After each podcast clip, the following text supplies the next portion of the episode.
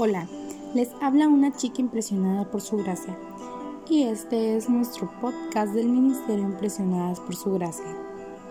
Estás escuchando Reto de Lectura 365, una chica impresionada por la palabra de Dios.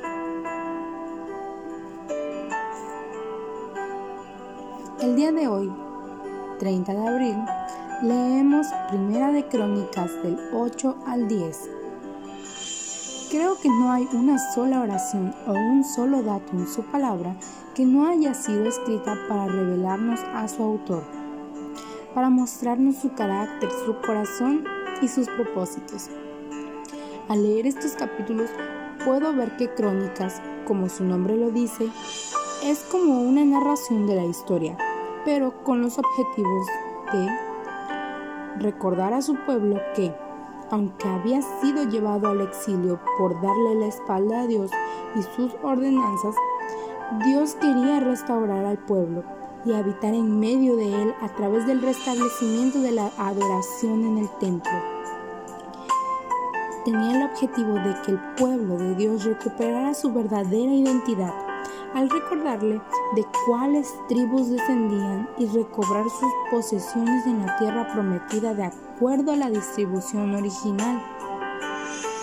También de recordar que Dios no había desechado para siempre a su pueblo, el cual lleva su nombre, sino que fielmente cumpliría sus promesas hechas a Abraham, Isaac, Jacob, Moisés y a David tiene el objetivo de mostrar su gracia y misericordia al no exterminarlos a todos, así como también de recordar una vez más que las consecuencias del pecado son reales y que tarde o temprano nos alcanzan, nos destruyen y nos alejan de Dios y sus caminos. Tiene por objetivo también que recordemos que Dios es santo y justo, y Judá fue llevado al destierro a Babilonia por su infidelidad. Así murió Saúl por la transgresión que cometió contra el Señor, por no haber guardado la palabra del Señor. Estos son algunos ejemplos, amada princesa. Tiene por objetivo también de que Dios es quien pone y quita los reinos y gobernantes de toda nación en la tierra, de que ellos no son sino solo hombres.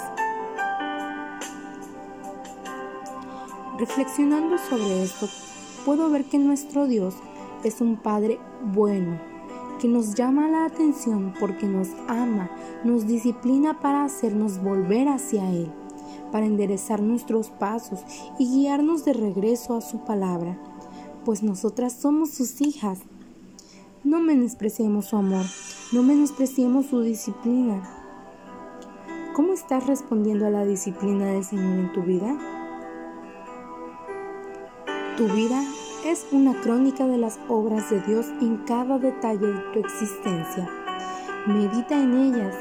No olvides lo que Dios te ha enseñado en cada una de esas etapas y verás que cada una está marcada por su amor, su fidelidad, su gracia, su misericordia, justicia y verdad.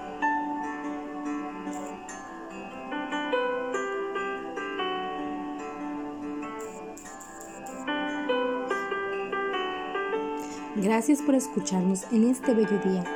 Nuestra oración es que Cristo viva en tu corazón por la fe y que el amor sea la raíz y el fundamento de tu vida y que así puedas comprender cuán ancho, largo, alto y profundo es el amor de Cristo.